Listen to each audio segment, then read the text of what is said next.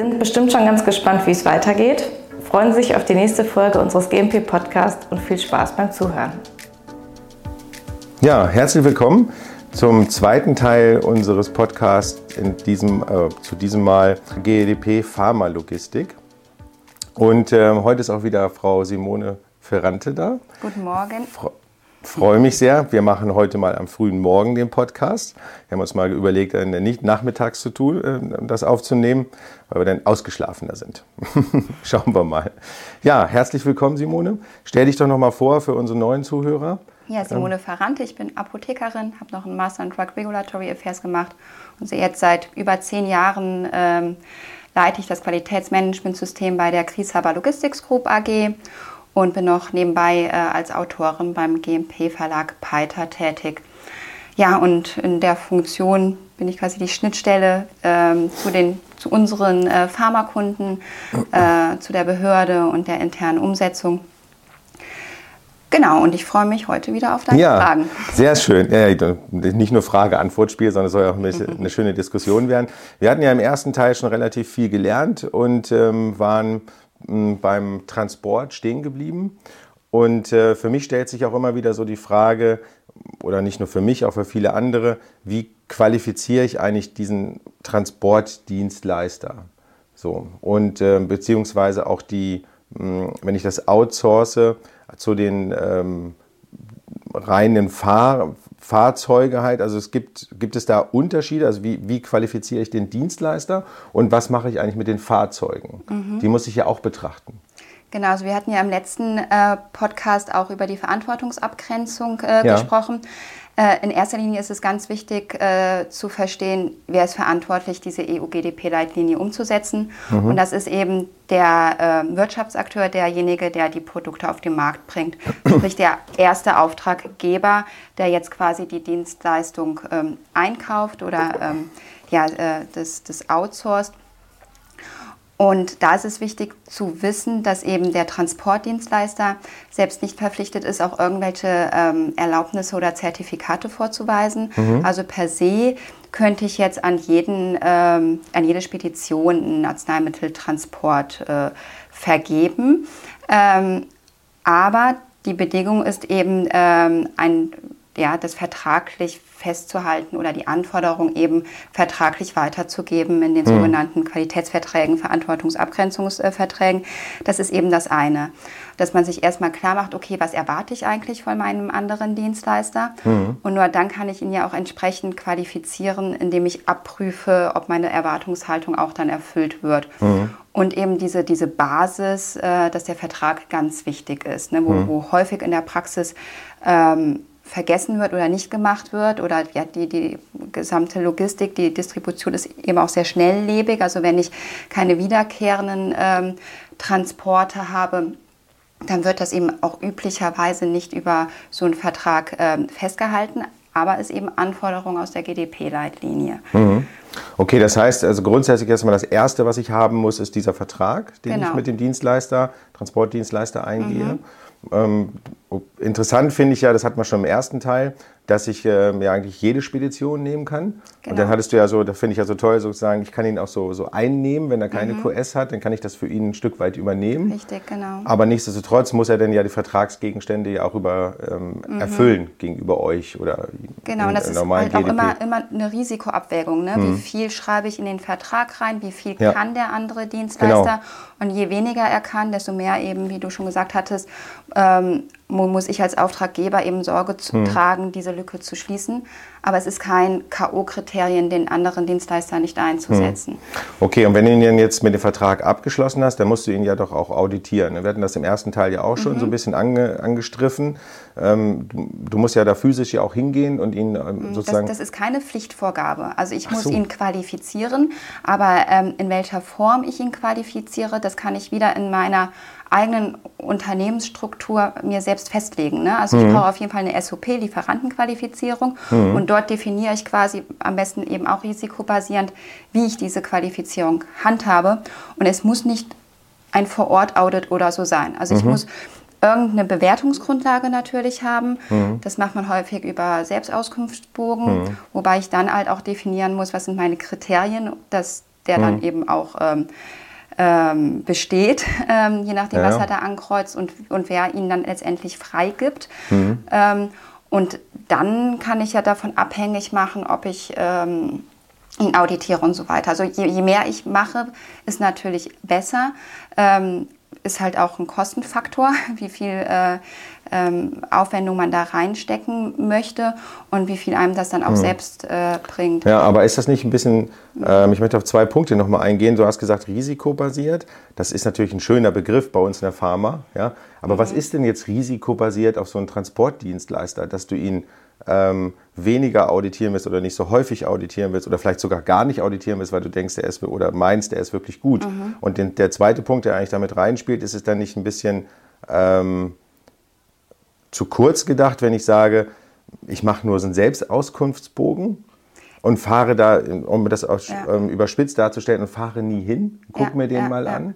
Genau, also man muss natürlich schauen, was soll der transportieren? Hm. Sind das Kühltransporte oder sind das wirklich stabile Tabletten, wo ich per se kein Risiko habe, auch wenn ich da mal eine höhere Temperaturabweichung habe?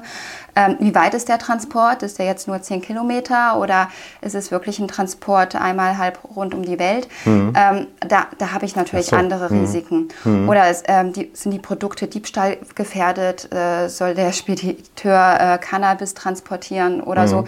Ähm, das muss ich halt alles betrachten und in Erwägung ziehen und halt die ähm, besonderen Punkte, die in der GDP-Leitlinie gefordert sind, wie zum Beispiel, ähm, ja, dass man Zwischenlagerungen und so minimieren soll, muss ich berücksichtigen. Was mhm. habe ich für ein Diebstahlrisiko? Ähm, wo fährt eventuell der LKW lang? Und äh, dann runtergebrochen natürlich, okay, mhm. warum stelle ich jetzt diese Anforderung? Okay, das ist sozusagen deine, deine Risikobewertung wie tief du ihn auditierst und ob du ihn überhaupt auditieren willst. Genau. Das habe ich jetzt verstanden. Genau. Okay, ist, klar ist das ein anderes Risiko, als wenn ich, wenn ich das einmal um die halbe Welt transportiere, Richtig, genau. als wenn ich das nur 15 Kilometer oder 20 Kilometer im Umkreis genau. irgendwie. Also das, das geht ja auch schon Richtung äh, Transportverifizierung, mhm. dass ich einfach die, die, die Bedingungen festlege, mhm. wie soll dieser Transport sein und, und eben auch Grenzwerte definiere. Interessanter Begriff, mhm. Transportverifizierung habe ich jetzt schon ein paar Mal gehört. Bin ja auch schon länger da in dem, in dem Thema drin, aber dieses Wort ist mir erst neulich wieder über den Weg gelaufen. Mhm. Was ist denn überhaupt Transportverifizierung? Genau, also es ist eine Abstufung zur Validierung, weil man sagt, per se kann man Transport nicht validieren. Also die Validierung ist ja, dass man ähm, einen Nachweis erbringt, dass ein, ein Prozess sehr stabil von äußeren Einflüssen abläuft, mhm. also sehr robust ist. Und bei, ähm, beim Transport habe ich natürlich äußere Einflüsse, die ähm, im Vergleich jetzt zur Pharmaproduktion ähm, ja, nicht beeinflussbar sind. Ja, deswegen nicht so stabil, ne? Genau, und deswegen sagt man schon per se, okay, man kann Transport nicht validieren, aber eine Verifizierung ist gefordert. Eigentlich ist es ähm, ja. kurz unterbrochen, aber steht das in den äh, GDP-Richtlinien jetzt bei den Humanen in der Durchführungsverordnung drin, die Verifizierung? Also ich habe es mhm. immer als Validierung ja mehr oder weniger Nee, Validierung steht tatsächlich nicht drin. Okay. Also man soll es verifizieren, man soll es beurteilen. Mhm. Man kann es ja nur beurteilen, wenn man äh, entsprechend Daten sammelt. Also mhm. äh, man braucht eine Grundlage, um es beurteilen zu können. Es muss natürlich äh, wissenschaftlich auswertbar sein. Also mhm. deswegen ähm, machen viele Firmen äh, ja, ja so, so Dummy-Fahrten, die simulieren den Transport, bevor sie wirklich das, das teure, hochwertige Arzneimittel verschicken. Schicken sie halt erstmal eine leere Box und ähm, sammeln eben die Temperaturdaten, wie sich das verhält und werten das dann aus. Mhm. Und deswegen, was, was auch so ein Irrglaube ist, ist, dass man bei jedem Arzneimitteltransport irgendwie einen Temperaturlogger mitgeben muss muss man nicht. Also wenn man ja entsprechende Daten gesammelt hat und weiß, wie, wie, die, wie die Verpackung ist, wie der Transport ist, wie sich das Ganze verhält, mhm. muss man ähm, und, und wirklich äh, fundierte Datenbasis hat, muss man unter Umständen gar, gar kein Temperaturmonitoring mehr machen. Also man, das Monitoring passt man ja dann auf die, auf die Daten an, die man äh, hat. Mhm. Und wenn man da wirklich ähm, ja, ja, Schwäche hat oder auch da ist es wieder bei, bei ähm, bei Hot- oder Cold-Szenarien, äh, hm. ähm, einfach um sicher zu gehen, dann ähm, setze ich da Temperaturlogger zu.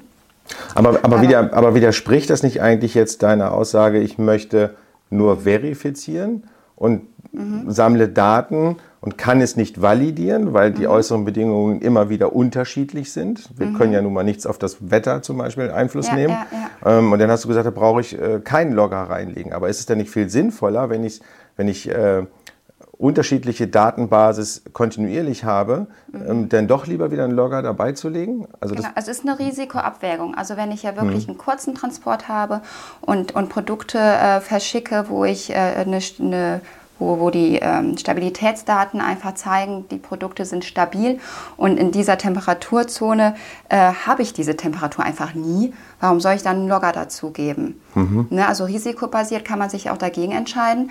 Machen die ähm, meisten nicht, weil ja, man da natürlich auch äh, Eier in der Hose haben muss. Naja, man, man ist angstgetrieben, das ist ja ganz oft bei uns. Genau, so, und das, das, das, mhm. ist, was ich sehe, so als, als ähm, ja, keiner will halt die Verantwortung übernehmen oder man hat dieses, äh, mhm.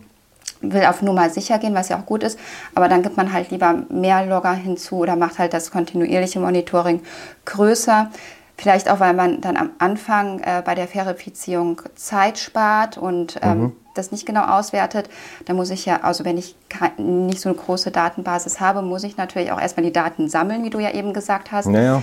Ähm, Genau, das ist natürlich ein Abwägen, auch wie ich die Zeit reinstecke, ob das, äh, das macht ja auch immer nur Sinn bei wiederkehrenden Transporten, ähm, so, so eine äh, ausführliche Verifizierung zu machen. Ähm, Aber wie sieht denn so ein, so ein Verifizierungsprozess eigentlich jetzt wirklich denn aus? Also mhm. wie, wie, wie geht ihr so einen so ein Verifizierungsprozess Ja, formal an? ist der nicht vorgeschrieben. Ähm, wichtig ist, dass es halt interdisziplinär am besten stattfindet. Mhm. Ne, weil man braucht Produktkenntnis dazu. Äh, das hat man als Logistikunternehmen nicht. Mhm. man braucht aber auch logistische Kenntnis dazu. Mhm. Also die, die zwei Parteien sollten sich zusammentun und dann wirklich sagen, okay, welche Risiken habe ich? produktseitig mhm. und transportseitig. Also ich setze so eine Risikoanalyse auf, genau. klassisch erstmal. Das ist immer die, die Basis, ja. Mhm. Und dann, wenn ich die Risiken gelistet habe, dann, also ich kenne das ja noch so, oder klassisch aus der mhm. GMP-Welt, ich mache mir dann einen Plan und genau. arbeite den klassisch ab. Ich nenne ihn nur nicht Validierungsplan, sondern Verifizierungsplan oder bleibt es gleich beim Bericht oder wie habe ich mir das äh, richtig ja. physisch ja, da, vorzustellen? Da, da gibt es nicht so eine konkrete Vorgabe, das kann man handhaben, wie man möchte. Mhm. Am besten schreibt man selbst für fürs eigene Unternehmen eben sich den Prozess, wie man es sich vorstellt, dass man halt eine interne Vorgabe hat, ähm, genau, und versucht das dann zu erfüllen. Also genauso wie mit der Lieferantenqualifizierung. Also da ähm, gibt es sehr große ja, Gestaltungsfreiheiten. Ich merke schon, also man kann ja ja, das, man mhm. würde ja wahrscheinlich jetzt sogar noch nicht mal richtig einen Plan benötigen. Ich kann eine Risikoanalyse machen, mache meine Tests und mhm. schreibe dann darüber einen Verifizierungsbericht vielleicht. Ja, also wichtig ist, was man halt vorzeigen muss, ist, dass man irgendwie eine Rationale hat, hm. warum man was macht. Naja gut, das häufig, ist ja immer so. Ja, aber das, das fehlt oft, dass man das auch zeigen kann. Das, ist, das unterscheidet dann auch die, die GXP-Welt mit, mit der restlichen logistischen Welt, dass man halt auch diese Risikoanalysen ähm, irgendwie dokumentiert hat. Also da ist ja auch die Formalität nicht vorgegeben, aber man muss irgendwie zeigen können, dann auch der Behörde, dass man ähm, diese, diese Gedanken verschriftlich hat mhm. und wie man zu der Rational gekommen ist. Also warum habe ich jetzt die und die Akzeptanzkriterien oder so festgelegt, wie komme ich dahin? Mhm. Ne? Und diese Rationale muss halt irgendwie nachvollzogen werden können, auch eben für eine externe Person, Inspektor, Auditor. Ja, ja. Und dann hat man eigentlich schon mehr gemacht wie die meisten. Mhm. Ja. Okay, also das habe ich jetzt schon verstanden. Ähm, und aber der, der eigentliche Transportprozess ist doch der, der eigentlich jetzt in dem Fokus dann in dem Fall steht, mhm. bei einer mhm. Transportverifizierung, so nennen wir sie jetzt ja. Ähm, da muss ich doch zumindest mal Initial-Logger doch mitlaufen lassen. Ich möchte da noch ein bisschen ja, ja. drauf rumreiten. Ja, ja, man muss die Daten sammeln, genau. Hm. Initial auf jeden Fall. Da wähle ich mir dann so einen Worst-Case-Transport mhm. aus und äh, aus der GMP-Welt würde man sagen, so ein, so Maximal- und Minimal-Geschichte. Genau, einmal ähm, Minimal- und Maximal Transportweg, aber genau. auch, das äh, Füllvolumen, also wirklich ah, von diesen Max Maximalwerten ausgehend. Also und ich muss den LKW auch richtig mal maximal beladen, Temperaturen ausstatten, den Maximalweg fahren, also richtig mhm. die super Worst-Case-Bedingungen, ja? Um das gut abbilden zu können. Und mhm. ähm, wichtig ist dann auch, dass man im, im Prozess diese Bedingungen dann nicht verändert. Oder wenn man sie verändert, also wenn dann doch die Route ähm, weiter sein sollte, dass man dann auch die Verifizierung nicht als ähm, statisches Dokument ansieht, sondern auch wieder etwas, wo dem mhm Lebenszyklus wieder unterliegt und anpassen muss. Und das ist auch etwas, wo in Audits dann ähm, geprüft wird, ob eben die, die realen Bedingungen dann mit diesen ursprünglichen mhm. Annahmen dann ja, auch. Ja, letztendlich ist es, ist es ja eine Modellvariante, die genau. du erstmal versuchst auszuprobieren. Und beim Transport haben wir ja auch wirklich so viele äußere Einflüsse, ja, Staus, mhm. genau. Hitze, LKW bleibt stehen, ist kaputt und solche ganzen Dinge, die kannst du ja nicht alle nachstellen in so einem Idealmodell. Genau, und ne? vielleicht kommen dann auch in der Praxis Abweichungen oder Risiken dazu, die hatte man vorher noch gar nicht auf dem Schirm. Da macht es halt auch Sinn, die, die Analysen abzudaten und äh, ja, die, die neuen Risiken mit aufzunehmen.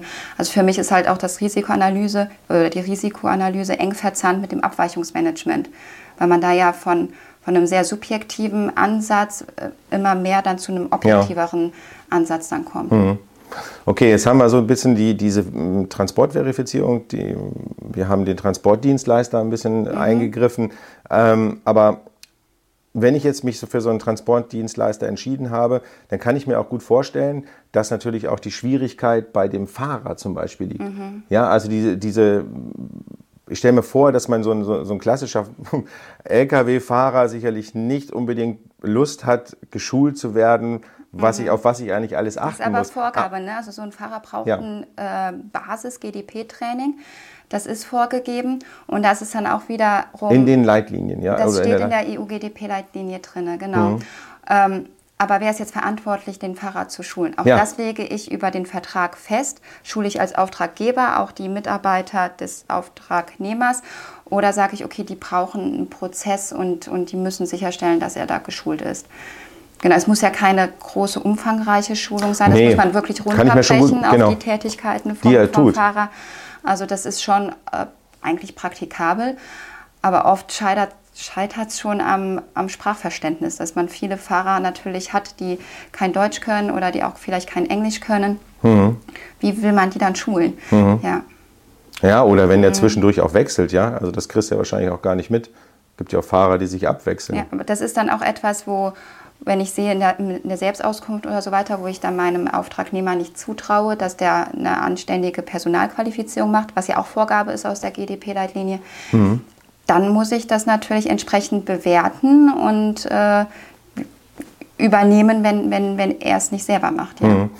So, und dann gab es ja, als mhm. diese Leitlinie rausgekommen ist und alle sich mit GDP beschäftigt haben vor Jahren, gab es ja diesen Hype, auch diese ähnlich wie Geräte bei, bei in der, in der GMP-Welt, zu qualifizieren, auch diese LKWs zu mhm. qualifizieren sind. Wenn ich jetzt aber deinen Ansatz nehme und sage, ich kann ähm, unformalistisch, so drücke ich es mal aus, den Transport verifizieren, mhm. brauche ich wirklich diese Tiefe, die wir früher angelegt haben, um die LKWs hoch und runter zu qualifizieren? Ja. Also Okay, also das kommt eben wieder darauf an, was ich für Produkte habe. Mhm.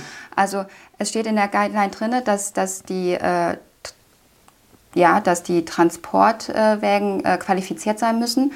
Aber qualifiziert für was? Also wenn die für einen ja. Kühltransport qualifiziert sein müssen, brauchen die natürlich eine andere Qualifizierung. Auch da muss man wieder von den Worst-Case-Szenarien ausgehen. Man muss äh, Sommer, Winter irgendwie simulieren und, ähm, und eben auch wieder die Daten sammeln. Das macht man dann meistens über die anderen Qualifizierungsdienstleister, wo dann der LKW mal ähm, ja, in, in so eine Garage kommt, wo man das dann äh, nachstellen kann und, und die Daten erheben kann, um mhm. zu gucken, wie, ähm, ja, wie, wie ist da der Temperaturverlauf, äh, mhm. wie hält dieser Kofferauflieger, sind es ja meistens dann die, die mhm. Temperaturen und so weiter. Aber das, das spielt da halt mit rein. Aber wenn ich dann eh nur, nur Ambient-Ware habe, stabile Produkte, ähm, dann kann auch schon mein äh, Transportwagen qualifiziert sein, ohne jetzt ähm, ja, so, so, eine aufwendige Pharmaqualifizierung gemacht zu haben. Ne? Also okay, also das ist super. Also da kann ich, da kann ich auch mhm. wieder Abstriche machen. Dass, wenn ich nämlich deine, deine, deine mhm. Ausführung von vorhin nochmal nehme und sage, ich, hab, ich kann Ihnen ja grundsätzlich jeden Transport an jeden Dienstleister mhm. geben und wenn der kein QS-System hat, dann kann ich ihn so ein bisschen einfangen. Genau. Ähm, dann kann der ja auch nicht so ein LKW qualifizieren. Ja, hm? ja oder man schaut, okay, was... Ähm was entspricht irgendwie das? Also äh, die meisten haben natürlich keine GDP- oder Pharma-Qualifizierung oder Nachweis dafür, mhm. aber viele äh, LKWs haben zum Beispiel äh, aus dem Lebensmittelbereich äh, mhm. einen Nachweis, dass, dass sie einfach auch die, Temperaturen einhalten. Ja, da möchte ich mal kurz, Entschuldigung, unterbreche, aber da möchte ich mal kurz mhm. einhaken, die ähm, dieser Nachweis, das habe ich nämlich jetzt auch schon äh, recherchiert zum, zum, Vorgespräch für uns, mhm. ähm, gibt es ja genau nur aus dem Lebensmittelbereich genau. eigentlich. Das ist die Basis eigentlich auch für uns, weil was anderes. Es wird gibt, oft herangezogen, eben weil man nichts anderes hat, ja. Genau. Ja, ja. Genau, das ist schon mal besser wie nichts und eben es ist Dies, das, und, und, da gibt es ja auch ein Zertifikat dann genau, eigentlich so ein. ATP-Zertifikat, ne? genau. wo, genau, wo man halt selber in der eigenen Lieferantenqualifizierung sagt, okay, ist das jetzt für mich Pflicht oder muss der das haben, dass ich dann diese Aufträge vergebe und so weiter. Zumindest ist dann mal die, die Grundlage geschaffen, wenn ich auch einen Temperaturfühler habe, dass der kalibriert ist und auch die Leistungsfähigkeit äh, Genau, genau. dieser, dieser gerade bei Ambient oder bei, bei, bei, bei Kühltransporten, mhm. dann auch die Leistungsfähigkeit ähm, ähm, bestätigt wird. Ne? Richtig, genau, genau. Okay, also ähm, ich fasse mal zusammen, wir brauchen dann nicht so eine aufwendige ähm, man Qualifizierung. Man runterbrechen, man ja, ja. wirklich die, also was halt, Aber ich was, halt, was halt auch wichtig ist, also auch wenn man über, über Transportverifizierung oder so dann spricht, man hat immer die Temperatur im Kopf. Ja, Aber ja. es ist eben nicht nur die Temperatur, die in Erwägung gezogen wird. Aber auf die muss. fokussieren sich viele ja, ne? deswegen eben. diese aber, aufwendige... Aber viel, viel wichtiger ist, also wenn ich stabile Produkte habe, viel wichtig ist da auch wirklich der Zutrittsschutz, die Diebstahlsicherung, also zum Beispiel ähm, planen LKWs, dass die Arzneimittel fahren, das ist eigentlich ein No-Go, weil man kann da mit einem Taschenmesser leicht hingehen und das aufschlitzen und dann hat man Zugang zu Ja, hört man auch immer wieder, wenn die Arzneimittel geklaut werden, genau bei solchen Planen-LKW. Ja, und dass man das dann eben über die Risikoanalyse ausschließt, hm. hey, wir, wir, dürfen auf jeden Fall, hm. das müssen Kofferauflieger sein oder irgendwie diese Vorgaben macht. Also dass man hm. das eben mit berücksichtigt. Also ne? mit gesundem Menschenverstand in den, in den eigentlich eher mit rangehen. Ne? Vorgaben, ne? genau. Mhm. Oder dass, dass der Fahrer hinsichtlich äh, äh, oder dahingehend auch geschult ist, dass wenn er mal den LKW verlässt, weil er auf, auf, die Toilette muss oder so und wiederkommt, dass er dann das Siegel, den Siegel überprüfen muss oder die Plombe am LKW, ob da auch wirklich keine Spuren von Manipulation mhm. oder so dran sind. Ähm, ja, dass er eben diesen, äh, diese Zutrittsschutz sicherstellt. Das ist ganz wichtig. Mhm. Ja. Ja, weil vielleicht noch abschließend dazu, ich finde das gut, dass du das jetzt sagst, weil ich finde das auch viel zu aufwendig, diese, diese äh, gerade zum Beispiel, es gibt ja auch diese DIN Speck, die ähm, mhm. für äh, Qualifizierung zum Beispiel, da steht ja auch äh, diverse, äh, stehen auch diverse Sachen drin, wie zum Beispiel auch das Aufnehmen der Temperatur außerhalb des LKWs mhm. an der mhm. Wand. Also ich, ich finde, wir haben es teilweise zu überfrachtet mal wieder. Ne? Eben, wenn man halt unsicher ist, ähm, macht man ja eher zu viel, ja, ja. wie wenn man sagt, okay, ähm, ich habe die und die Risiken, das ist abgedeckt mit dem und dem, was ich mache. Die Rationale muss halt nachvollzogen sein und dokumentiert sein. Aber dann kann ich das aufstellen und auch hm. noch wirtschaftlich sein. Und das hm. sind ja auch alles horrende Kosten immer, hm. die da mit reinspielen. Und viele Spediteure sagen, okay, Pharmatransport ist mir zu teuer, mache ich nicht. Ähm, ja, weil es einfach auch in der Dokumentation jetzt. aufwendiger mhm. ist. Und dann hat man eh das Problem, finde ich, überhaupt noch Spediteure, die dann die Arzneimittel fahren können. Und in der Praxis muss man dann eh das wieder runterbrechen mhm. und ähm, geht Risiken ein, ähm, weil man natürlich auch auf die Preise schauen muss.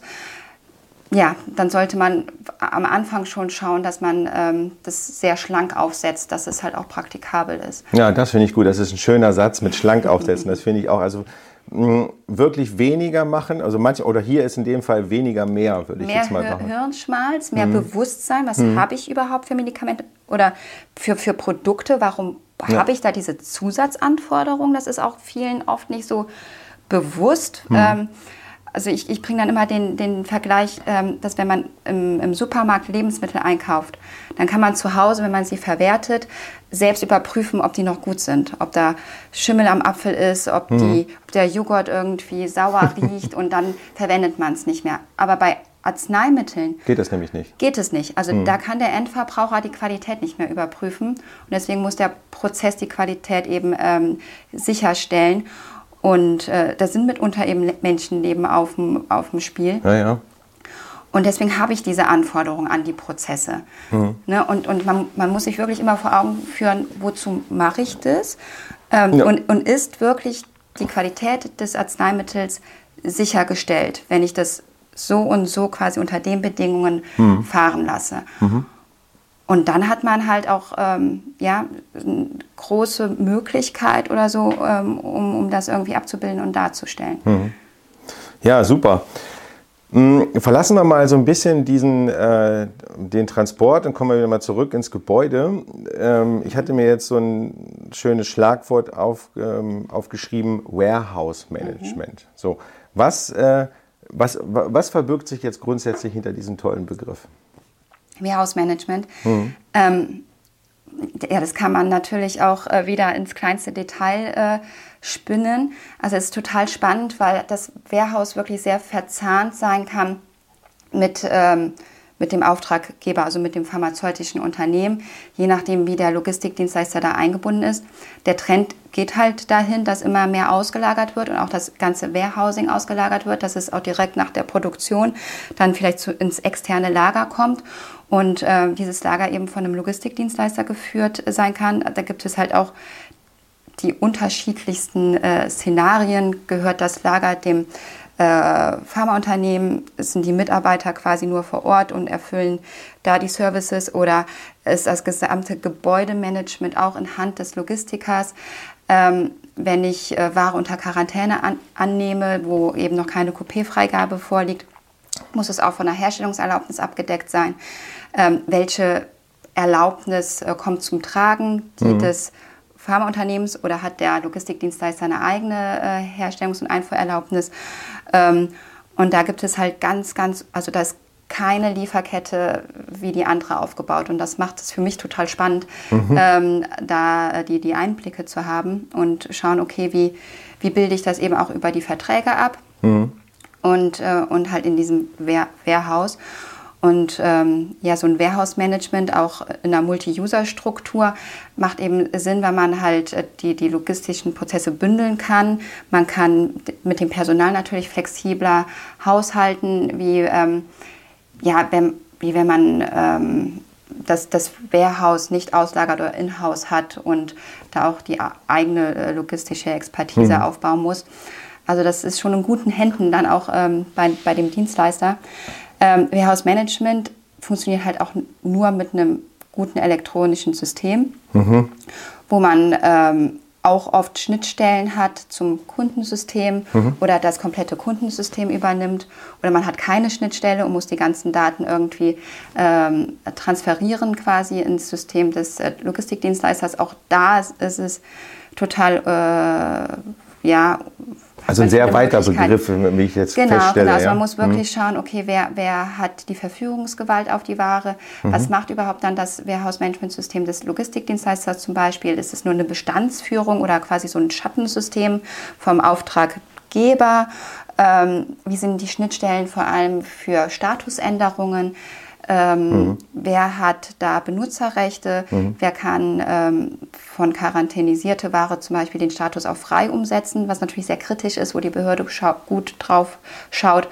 Und da reicht auch keine Verifizierung. Diese Systeme müssen validiert sein. Okay, also da sind mhm. wir wieder in der, in der normalen Validierung und genau, Qualifizierungswelt. Genau. Ne? Ich muss ja auch das Lager qualifizieren mit diesen ganzen Temperaturmapping-Studien. Das ja. äh, initial immer mal wieder, auch da die nächste Frage, äh, schließt sich eigentlich eine Frage mhm. an, kann ich das denn klassischerweise, wenn ich das einmal gemacht habe, also Sommer und Winter, mhm. Temperaturmapping und das äh, Warehouse damit qualifiziert habe, ähm, muss ich das denn wieder nochmal mappen oder für mich mhm. ist eigentlich eine wissenschaftliche Rationale, wenn ich das Warehouse in sich im Griff habe mhm. und sich an dem Gebäude auch nichts ändert, dann könnte ich doch eigentlich, wenn ich meine Loggerposition, mhm. meine kontinuierlichen Temperaturüberwachungslogger oder Fühler positioniert habe, doch eigentlich lassen. Mhm. Oder weil das, diese Frage kommt immer wieder ja, auf. Ja. Muss, muss ja. ich es nochmal mappen? Genau, es kommt drauf an. Also es gibt nicht die Vorgabe, dass man es immer remappen muss. Die Vorgabe gibt es nicht, aber es gibt die Vorgabe, dass man es regelmäßig reviewen muss, ob der qualifizierte Status eben fortbesteht. Und auch da kann man sich als Unternehmen quasi selbst wieder den Prozess schreiben, wie man es machen möchte, in welchem ähm, Intervall man quasi ähm, ja das, das Review macht. Üblicherweise sind es eben alle drei Jahre, dass man dann quasi schaut, okay, ähm, was hatte ich vielleicht für Änderungen, die hoffentlich eben auch änderungskontrolliert ähm, abgelaufen sind. Ähm, was hatte ich für Abweichungen, das alles in Erwägung ziehe, ob auch ja wirklich ähm, die Bedingungen zu, als ich das, das äh, initiale Mapping gemacht habe, ob das mhm. halt weiterhin besteht. Und dann mache ich eben eine Entscheidung, okay, der Status qualifiziert ähm, besteht weiterhin oder ich muss vielleicht ähm, ein Remapping machen oder ich muss auch nur vielleicht einzelne Bereiche remappen und kein vollumfängliches Remapping machen. Genau. Weil sich da was vielleicht geändert hat, oder? Ja, oder, oder weil da Abweichungen waren, weil da bauliche Veränderungen waren. Ja, ja, genau. Ähm, was ich finde, was oft un untergeht oder nicht berücksichtigt wird, ist auch wieder, was für Produkte lagere ich überhaupt. Ne, mhm. Also ganz oft ähm, ändert sich dann auch die GXP-Relevanz, dass ich vielleicht zuerst Produkte hatte, die unkritisch waren, ähm, die die andere ähm, ähm Grenzen quasi ähm, vertragen haben. Und jetzt habe ich aber sensiblere Ware da.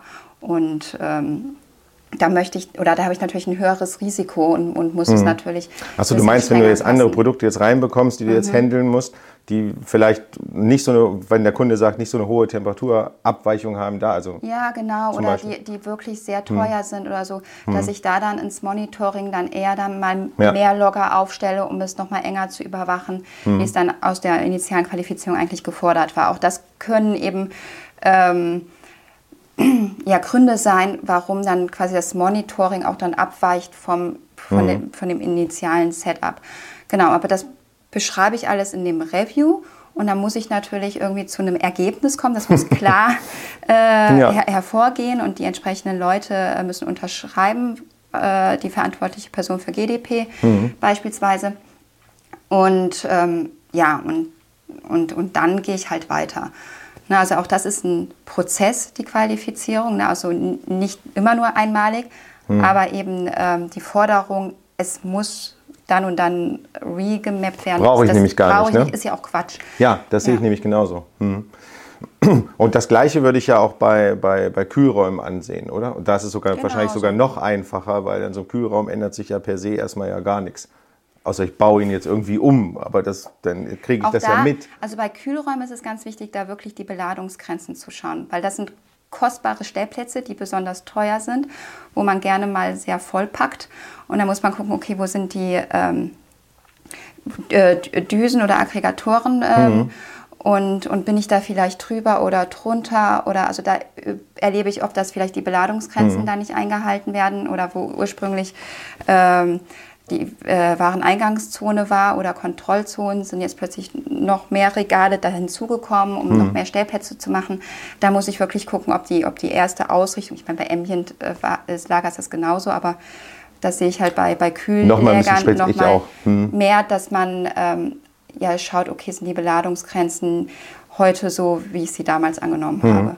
Und da habe ich noch mal eine Spezialfrage, ähm, die in meinem beruflichen Leben immer wieder aufgetaucht ist für Kühlräume kann ich diese Kühlräume ähm, sozusagen als Blackbox betrachten und damit die Kühlaggregate mitqualifizieren? Weil diese Fragestellung kommt nämlich immer, immer wieder auf. Oder muss ich das Kühlaggregat ähm, separat qualifizieren, klassisch? Mhm. Also ich persönlich finde es nicht, wenn ich den Kühlraum mit, dem, mit den Beladungszuständen qualifiziert mhm. habe. Es ist ein, ein, oftmals ja in, In-House-Kühlhaus, ja, also es ist ja äh, kontrollierte Umgebungsbedingungen. Ich lasse natürlich die Kühlgeräte warten, etc. Genau. pp. Also, also auch da macht man eine klassische äh, IQ, äh, OQ, PQ, also auch eine Iniz also Designqualifizierung und eine Installationsqualifizierung. In, in, der Installationsqualifizierung beschreibe ich ja quasi, was ich da für Aggregate habe, was ich für, äh, also auch die ganzen Daten vom Hersteller gehen. Okay, also du willst das, also das, du, ihr, das, ihr, qualifiziert das wirklich. Also, also, also diese Daten so. vom, vom Hersteller, die muss man halt berücksichtigen.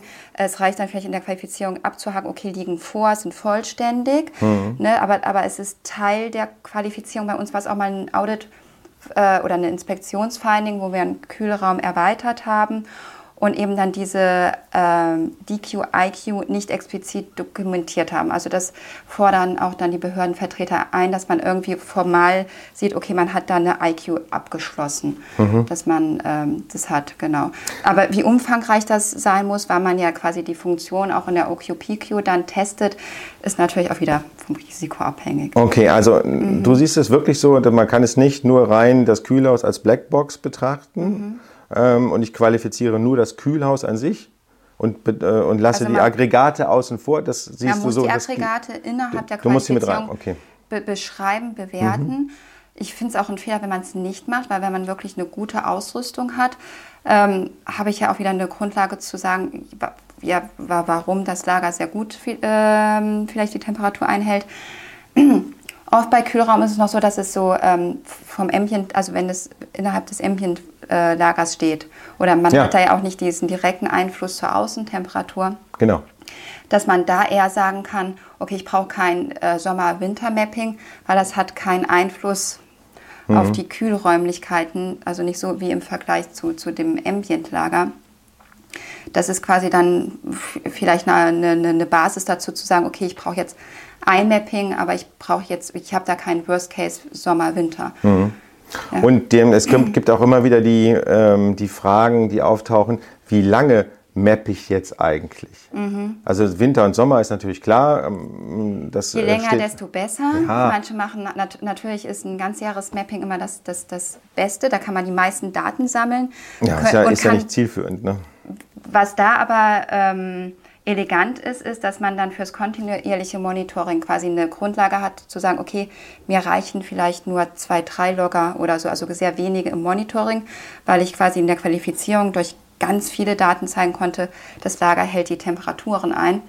Und wenn ich quasi eine abgespecktere Qualifizierung mache, dass ich dann vielleicht mhm. an mehr Stellen kontinuierlich messe. Also mhm. das ist dann auch die Frage, äh, ja, wo heben sich dann die Kosten auf mhm. oder wie viel Aufwand will ich kontinuierlich betreiben oder stecke, also desto mehr Aufwand ich natürlich initial reinstecke, so mehr spare ich mir dann auch hinten raus. Mhm. Weil ich dann ja, aber gerade bei, den, bei der Initialqualifizierung mhm. kommt immer wieder die Frage auf, wie lange muss ich meine Logger eigentlich in ja. meinen also Sommer ich, zum Beispiel liegen lassen? Mindest, mindestens eine Woche. Ja. Und ähm, man muss halt schauen, dass man wirklich dann auch sommerliche Temperaturen abdeckt. Ja, ja. Also wenn man dann eine Woche erwischt, wo es ganz kalt ist, hast du Pech gehabt. Dann hat man Pech gehabt. Finde ich auch. Okay, also eine Woche äh, trage ich mit, finde ich nämlich auch.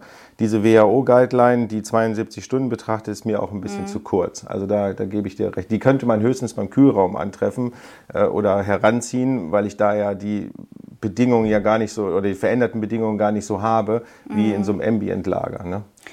Aber letztendlich muss, muss, also wenn man sich unsicher ist, äh, lieber dann nochmal die Meinung der Behörde äh, einholen, was die letztendlich äh, mhm. verlangt und akzeptiert, weil die muss ja dann entsprechend das Lager dann auch ähm, frei, freigeben, mhm. genau, mhm. wenn man es für einen Großhandel dann verwendet. Ich möchte nochmal kurz auf dieses Kühlhaus eingehen, weil diese mhm. Fragestellung ganz, ganz oft kam.